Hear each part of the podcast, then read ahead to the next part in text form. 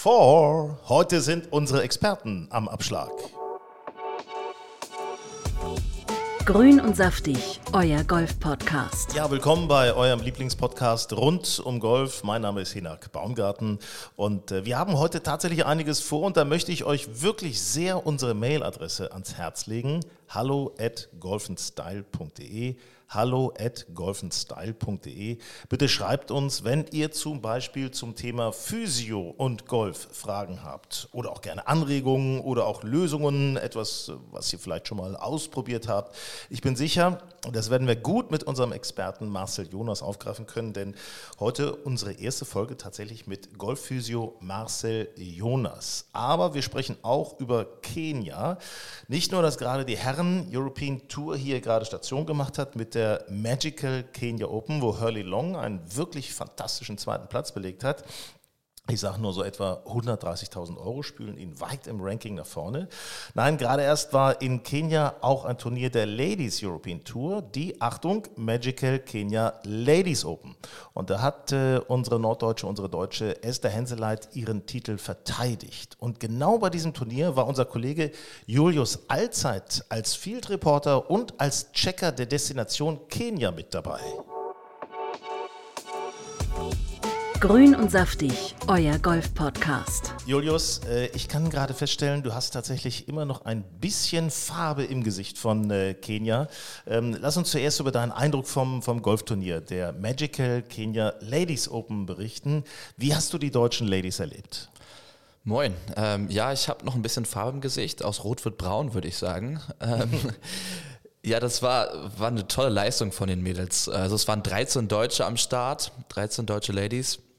Äh, es war die größte Gruppe, ländertechnisch. Und acht von denen haben den Cut gemacht. Darunter auch viele Newcomerinnen, die das erste Mal auf der Ladies European Tour jetzt unterwegs sind. Und ähm, ja, gut, ein erster Platz, viel besser geht es natürlich nicht, aber auch die anderen Mädels, um Sophie Hausmann zum Beispiel, haben echt toll abgeschnitten. Wie ist dein Eindruck so von der, von der, von der Teamleistung, von der Stimmung der Mädels? Ähm, ja, ich habe äh, beim Turnier mit Luisa Dittrich gesprochen oder ähm, ja, nach dem Turnier und äh, die hat mir erzählt, dass die Stimmung unter den Mädels echt super ist. Also sie kannte tatsächlich vorher auch die meisten Deutschen ähm, nur vom Sehen, hat mir aber erzählt, dass die total eng miteinander sind, abends zusammen essen gegangen sind und ja, einfach eine super lockere Stimmung da überhaupt auf dem Turnier zu sein scheint. Muss man sich mal überlegen, obwohl es ja doch tatsächlich auch um viel Geld geht und um viele Ranglistenpunkte, scheinen die sich ganz gut zu verstehen und äh, fangen, kann man sagen, die fangen sich so ein bisschen gegenseitig auch auf? Ja, das ähm, würde ich schon sagen. Also die, wie gesagt, das ist alles total locker, auch, auch im Umgang mit den Journalisten, im Umgang mit den, mit den Organisatoren. Äh, die sprechen jeden an, du kannst die immer ansprechen, rennst im Clubhaus an denen vorbei. Es ist alles deutlich äh, näher, du bist deutlich näher dran als bei den Männerturnieren und ähm, deswegen war das total locker und die sehen das auch etwas lockerer, das Ganze. Also ihr konntet euch zum Beispiel auch mal über die äh, eigenen Erfahrungen einer Safari, die ihr parallel gemacht habt, konntet ihr euch auch nochmal austauschen? Also ich habe da einen Löwen gesehen, ich habe da einen Leoparden gesehen oder Nashorn, also so, so in die Richtung. Auf jeden Fall. Ich meine, das waren leider genau die drei Tiere, die wir nicht gesehen haben. Aber ansonsten, ja, können wir uns auf jeden Fall darüber austauschen. Äh, die Christine Wolf, mit der wir das Pro-M gespielt haben, war auf einer Mango-Plantage noch und hat erzählt, dass sie da die leckersten Mangos überhaupt gegessen hat. Und ähm, man konnte sich auf jeden Fall über viele Dinge austauschen, ja. Julius, dann lass uns mal über die Destination Kenia sprechen. Ähm, als allererstes, wie einfach kommt man dahin aus Deutschland? Ja, also man kommt theoretisch schon einfach dahin. Wir haben jetzt nicht den allereinfachsten Flug genommen, aber aus Frankfurt könnte man theoretisch direkt nach Mombasa fliegen. Das geht äh, ein, zweimal die Woche. Wir haben jetzt einen kleinen Umweg genommen aus Hamburg nach Istanbul, von Istanbul nach Nairobi und von da aus dann nach Mombasa äh, waren wir 22 Stunden unterwegs. Kann man auch so machen, ähm, aber theoretisch kommt man schon einfacher dahin, wie gesagt, von Frankfurt. Also Nairobi, da sollte man ein bisschen vorsichtig sein. Das erinnert auch mehr so an Bernhard Jimmick, wie in die Richtung. ähm, erzähl mal, was, wenn man so, so Kenia, das, das hat nicht jeder jetzt so als erste Golfdestination auf dem Zettel. Was für, für Golfplätze erwarten einen da in Kenia? Äh, ja, wir haben jetzt zwei Golfplätze gespielt. Einmal den auf der Vipingo Ridge, da wo auch das Turnier stattgefunden hat von den Ladies. Und dann haben wir noch den Niali Golfkurs gespielt. Auch der ist in der Nähe von Mombasa, ähm, ungefähr eine Stunde entfernt von Vipingo Ridge, wo wir gewohnt haben. Und äh, das waren zwei wirklich schöne Plätze. Also der, der Turnierplatz ist natürlich super präpariert gewesen. Ähm, er war schwer, das muss man auf jeden Fall sagen. Also sehr harte Fairways, noch härtere Grüns. Auch die Mädels hatten da ordentlich Schwierigkeiten, äh, den Ball aufs Grün zu bringen. Also du musst den teilweise zehn Meter vor der Fahne aufkommen lassen, damit der nicht hinten wieder runterrollt, weil Spin konntest du vergessen auf den Grüns. Ähm, aber wirklich schöne Plätze, abwechslungsreich. Ähm, auch der Niali, wirklich ein sehr, sehr schöner Platz.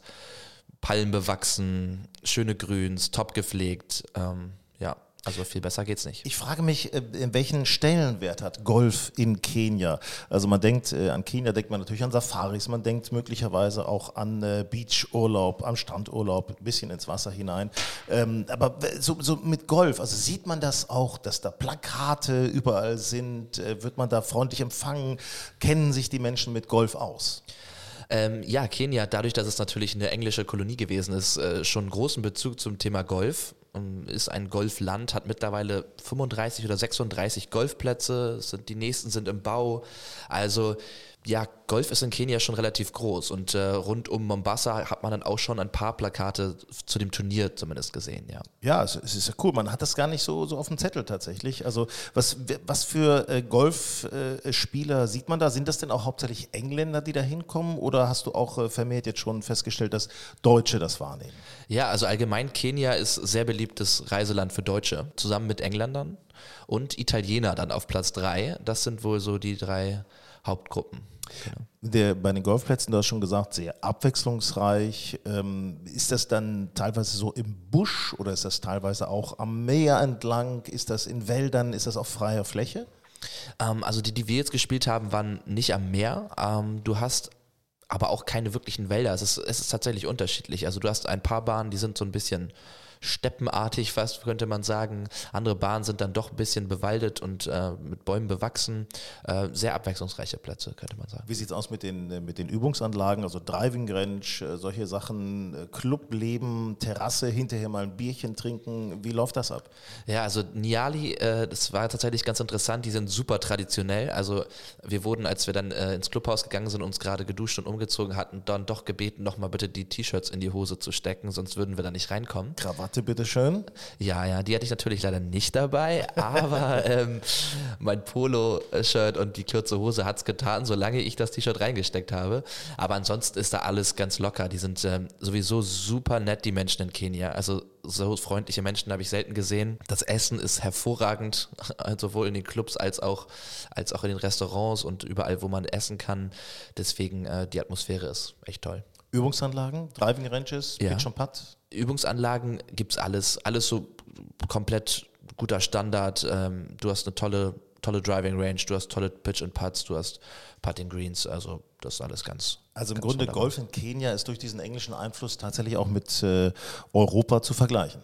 Auf jeden Fall. Also man muss nicht sagen, man fährt nach Kenia und wenn man da ist, dann geht man halt auch mal Golf spielen und gibt sich mit äh, äh, niedrigem Standard oder so weiter zufrieden, sondern man fährt nach Kenia, um dann da auch Golf spielen gehen zu können, weil es ist wirklich ein tolles Land zum Golfen. Kann man denn auf dem Platz auch öfter mal Tiere entdecken? Also, äh, dass da mal der, ich glaube jetzt nicht unbedingt, dass der Löwe um, ums Grün rumschleicht, aber vielleicht ein paar Baboons, ein paar Affen, sowas in der Richtung? Auf jeden Fall. Also als wir an der, als wir beim Pro-Am abgeschlagen haben, an der 18 war es, ähm, da sind uns tatsächlich mitten vor 150 Meter vor unserer Nase übers Fairway die Zebras gelaufen.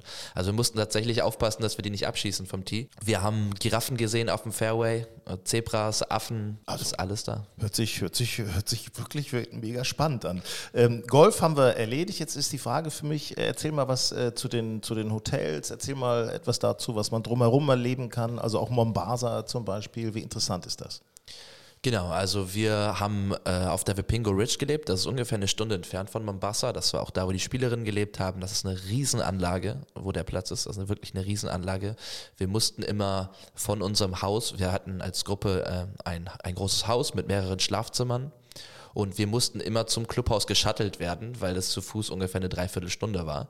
Ähm, nur mal zu verdeutlichen, wie weitläufig die Anlage ist.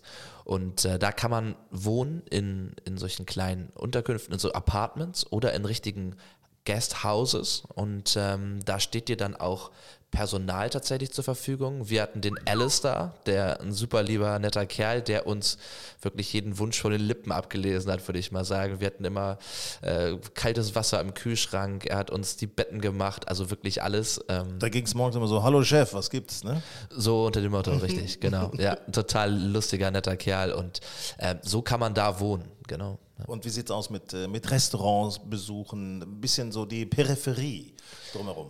Ja, Restaurants. Ähm, wir haben meistens halt auf der Anlage gegessen, waren aber auch einmal im Rest, in einem Restaurant, wo wir dann auch ähm, quasi das Essen aus dem Restaurant auf dem, auf dem Schiff genossen haben. Und äh, das war unfassbar lecker. Also wir sind abends gesegelt in der Bucht von Mombasa mhm. und haben da drauf gegessen. Und ähm, das Essen allgemein in Kenia ist super lecker. Ich könnte jetzt auch gar nicht sagen, mit welchem Land ich das vergleiche. Äh, es ist einfach super eigen. Es ist so ein Mix aus verschiedensten, verschiedensten Kulturen, würde ich sagen, aber super, super lecker. Also ich habe das Gefühl, es war eine sehr anstrengende Dienstreise. Es war sehr, sehr anstrengend, ja. Also, also, das, äh, also wirklich traurig auch das miterleben zu müssen. Also.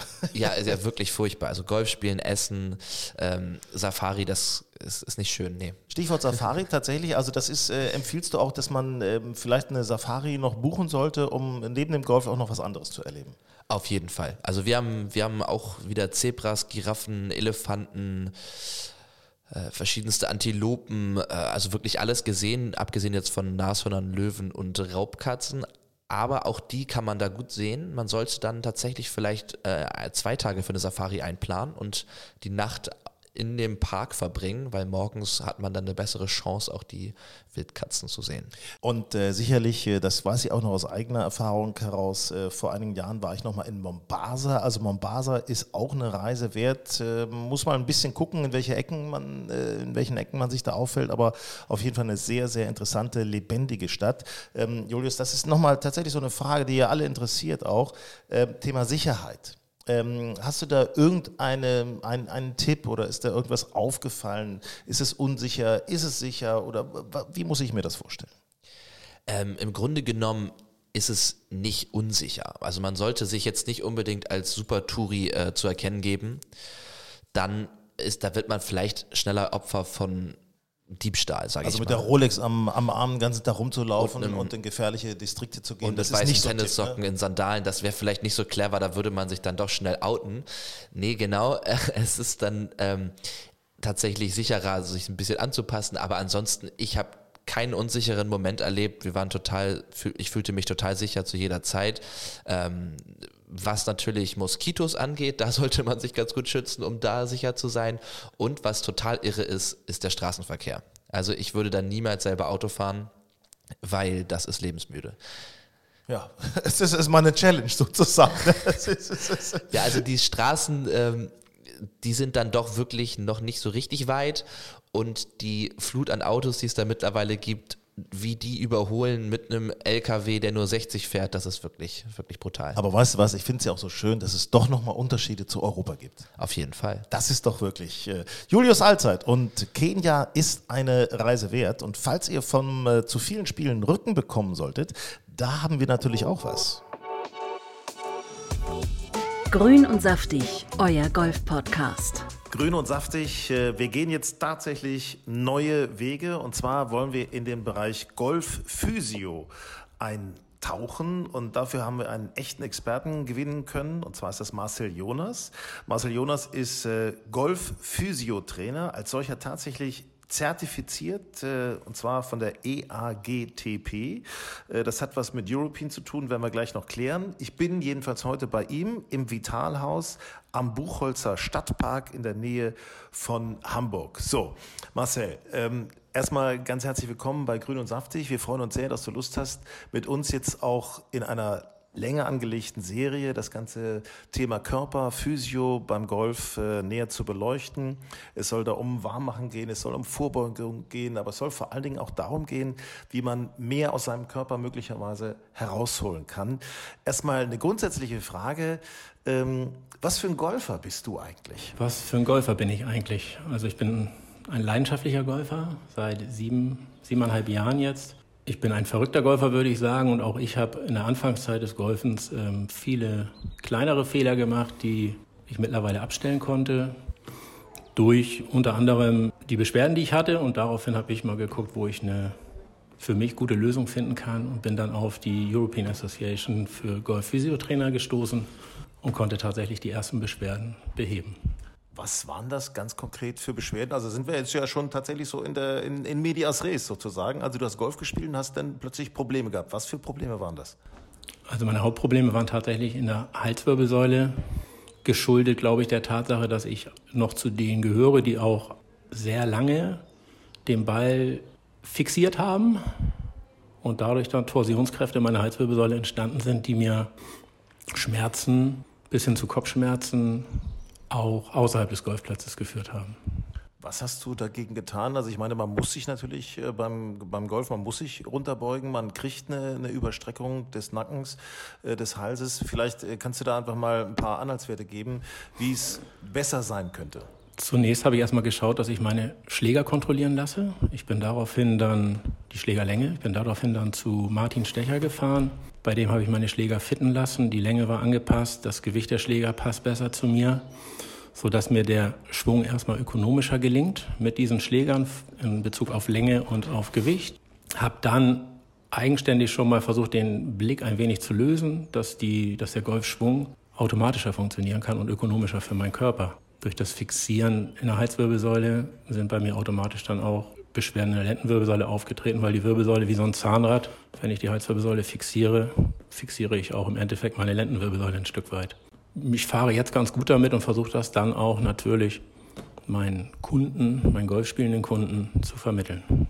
Als gelernter Physiotrainer, als Amateur-Golfspieler, hast du denn diese, diese, ja, einfach überlegt, ich könnte das auch ein bisschen professionalisieren, mit in meine Praxis mit einbauen? Welche Philosophie hast du mittlerweile äh, als Golf-Physiotrainer für andere Menschen. Welche Philosophie hast du entwickelt für dich und willst du jetzt auch äh, weiter vorantreiben? Also erstmal ist meine Philosophie ganz klar in Bezug auf die Golfphysiotherapie, auf die golfspielende Bevölkerung.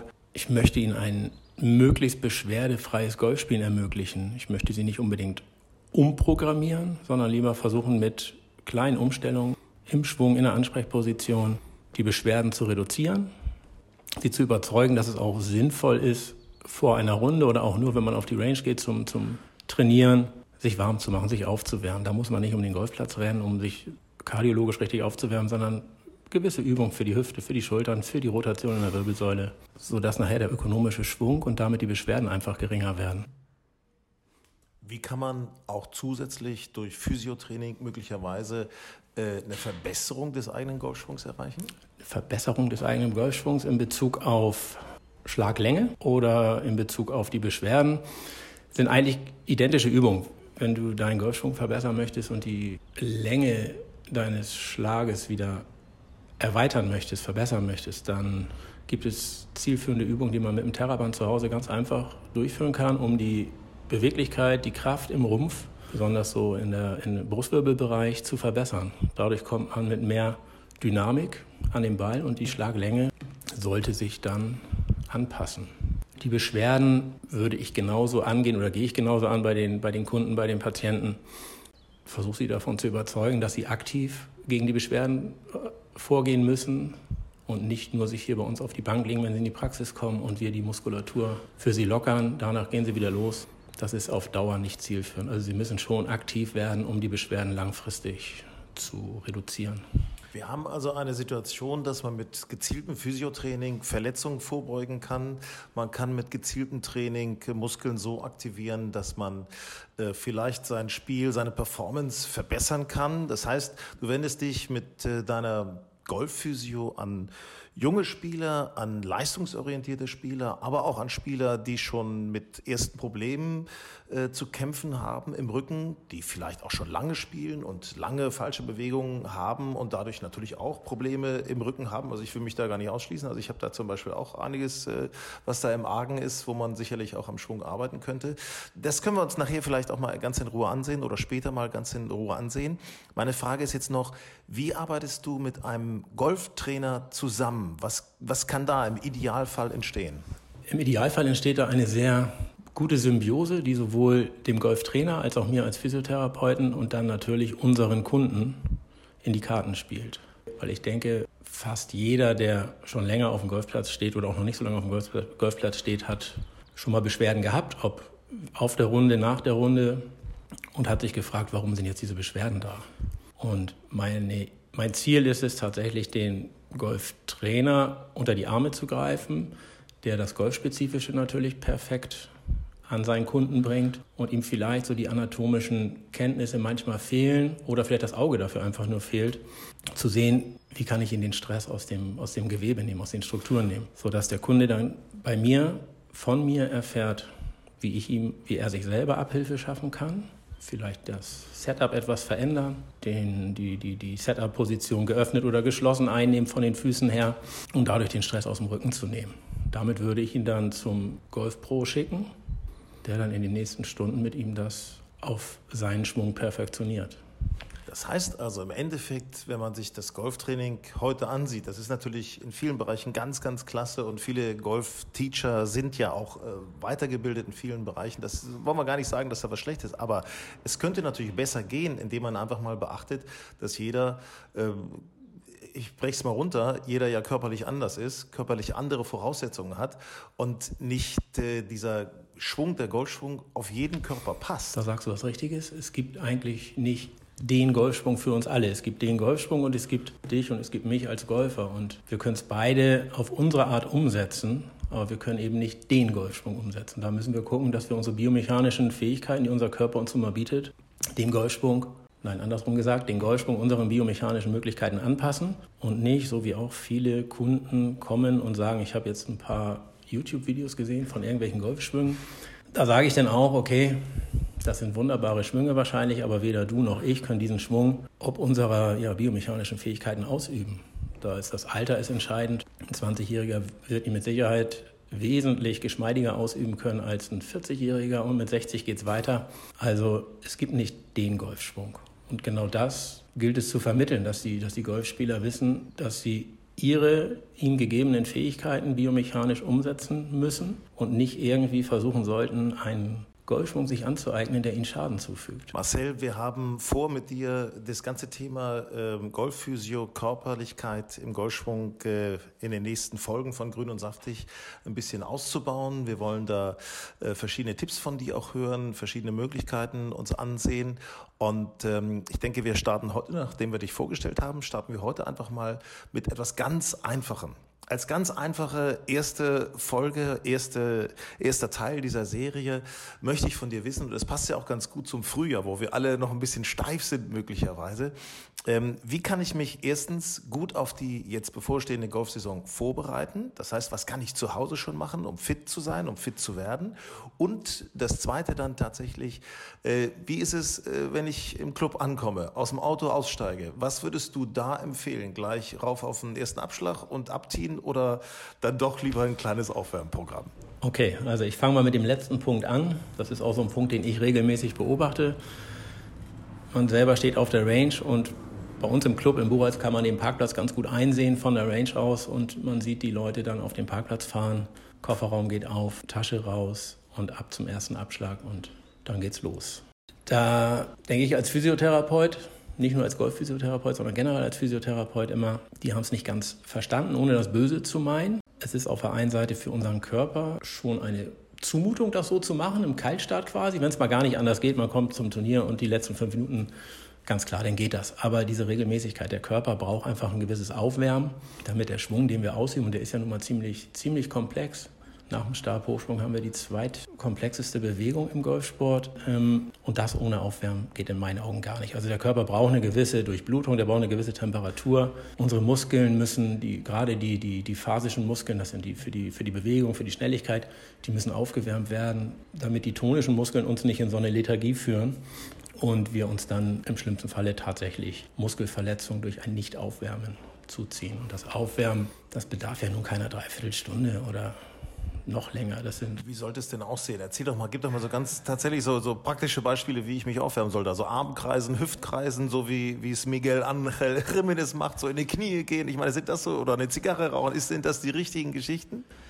Wenn die Zigarre sein soll, ja, die legt er ja auch dann beiseite ab und zu. Meistens hält er sie ja doch im Mund, wenn er sich aufwärmt. Aber auch er wärmt sich auf Das lustige Video kennen ja viele von ihm, welches auf YouTube zu sehen ist. Also ich persönlich gehe auf den Golfplatz. Ich wärme mich auf, indem ich erstmal, wie du schon sagtest, Schulterkreise, indem ich meinen Oberkörper ein wenig links, rechts drehe, vorbeuge. Dafür kann man seinen Schläger wunderbar hinten in den Nacken legen, mit beiden Händen greifen oder an die Schulterblätter und dann macht man ein paar Rotationen. Ich würde dabei nie in die endgradige Bewegung gehen, wenn ich kalt bin, sondern erstmal nur langsam steigernd aufwärmen, die Bewegung langsam vergrößern. Ich würde hüftkreisende Bewegungen empfehlen, die ich dann auch immer mache, dass man sich kurz hinstellt, seinen Schläger als kleine Stütze nimmt und dann im Wechsel rechtes Bein, linkes Bein, die Hüften, weil das sind auch Gelenke, die ziemlich viel Stress im Golfsport bekommen. Ja, und dann haben wir es ja schon fast. Im Idealfall, ich habe es aber leider auch erst einmal gesehen, ist jemand tatsächlich zwei Runden um unsere Driving Range gelaufen. Das würde ich jetzt nicht jedes Mal empfehlen, aber der war natürlich sehr gut aufgewärmt. Also kleine Übungen, Handgelenke einmal durchkreisen, ganz, ganz wichtig. Kniebeugen machen, dabei den Schläger vor dem Körper nach oben heben in der Kniebeuge, damit die Wirbelsäule mit inbegriffen ist im Aufwärmprogramm. Dann ein paar Trockenschwünge, dann nehme ich mir ein paar Bälle und Schlag. Da kann jeder seinen eigenen Rhythmus haben. Ich persönlich fange immer von klein nach groß an und schlage einen Wedge und dann die Eisen so ein paar Schläge durch und dann zum Schluss, weil das das, nachdem ich auf dem Putting Grün war, zum Schluss nachher den Driver, weil das ist der erste Schlag, den ich wahrscheinlich am ersten Tee machen werde. Und das war's dann schon. Das braucht nicht viel Zeit. 10, 15 Minuten aufwärmen plus die Schläge. Also im Grunde, das, ich, ich finde, es ist so ein bisschen das, was, wonach der Körper fast schon schreit. Ne? Also das ist, das ist das, der Körper fühlt das, man hat ja so ein logisches Empfinden und genau das, was einem der Verstand sagt, das ist dann auch richtig. Ähm, Marcel, zum Thema nochmal, was ich zu Hause tun kann. Vorbereitung, Saison, möglicherweise auch äh, Vorbereitung überhaupt, äh, um mich ein bisschen zu verbessern, verbessern zu können. Was, was kannst du da für Übungen empfehlen? Zu Hause, so, so ähnlich wie ich es eben schon gesagt habe, auf der Range, diese Übung kann man alle wunderbar zu Hause auch machen, regelmäßig. Wer hat, setzt sich zu Hause gerne auf seinen, seinen Ergometer, fährt regelmäßig 20, 30 Minuten mit seinem Ergometer, auch das reicht schon. Ganz wichtig finde ich und viel wichtiger finde ich, wenn man eine gute, möglichst beschwerdefreie Saison spielen möchte, dass man sich auch im Winter durchaus mal auf der Driving Range blicken lässt und auch die normalen Schläge übt und trainiert, damit der Körper nicht im Frühjahr beim ersten Monatsbecher oder was man dann spielt, auf einmal was machen soll, was er seit November vielleicht nicht mehr gemacht hat. Von daher im Winter immer meine Empfehlung, auch auf die Driving Range zu gehen und richtige Schläge, das richtige Golfspiel trainieren. Gibt es auch eine Möglichkeit, äh, Muskeln zu stretchen, Muskeln zu dehnen, äh, um, um halt äh, vielleicht auch eine, eine höhere Beweglichkeit für die Saison anzureizen? Auf jeden Fall. Dehnung ist auch ein großes Thema. Da stellt sich immer wieder die Frage, wann dehnen, wie oft dehnen, wie lange dehnen. Aber Dehnung generell ist wichtig. Vor und nach der Runde finde ich es wichtig. Man muss bedenken, dass man die kalte Muskulatur halt nicht zu stark in die Dehnung bringt, dass man jetzt nicht vor der Golfrunde anfängt, da an, maximale Dehnung zu gehen, sonst schädigt man im schlimmsten Fall den Muskel. Aber Dehnung ganz wichtig und da ist ja auch das Thema viele, man hört es ja immer mehr, viele machen seit Jahren Yoga und im Yoga gibt es nicht nur dehnendes Yoga, es gibt natürlich auch sehr intensives Kraft-Yoga, aber Dehnung ist da ein sehr großes Thema. Dadurch wird die Flexibilität natürlich verbessert, die Beweglichkeit in der Wirbelsäule, in den Hüften, in den Sprunggelenken. So kann man vorbeugend tätig sein und kommt wahrscheinlich deutlich besser über so eine Saison, als wenn man weder das eine noch das andere macht. Weder aufwärmen noch dehnen und einfach nur, nur die Bälle schlagen. Das bringt mir nachher die Golfspieler in die Praxis, aber das möchte ich gerne vermeiden. Ich würde es viel lieber sehen, dass die Golfspieler mit viel Freude und beschwerdefrei auf dem Golfplatz sind. Und deshalb sollte man lieber vorher sich informieren. Gerne sind wir bereit, immer Infos zu geben, Programme aufzu, aufzuerlegen, aufzugeben, die man eigenständig ausübt. Marcel, wir werden äh, auch ein paar Fotoserien von dir schießen mit entsprechenden Übungen, die wir dann auch parallel in unserem Magazin Golf Style veröffentlichen werden, wo wir das nochmal ganz detailliert äh, zeigen werden, auch mit Anleitungen.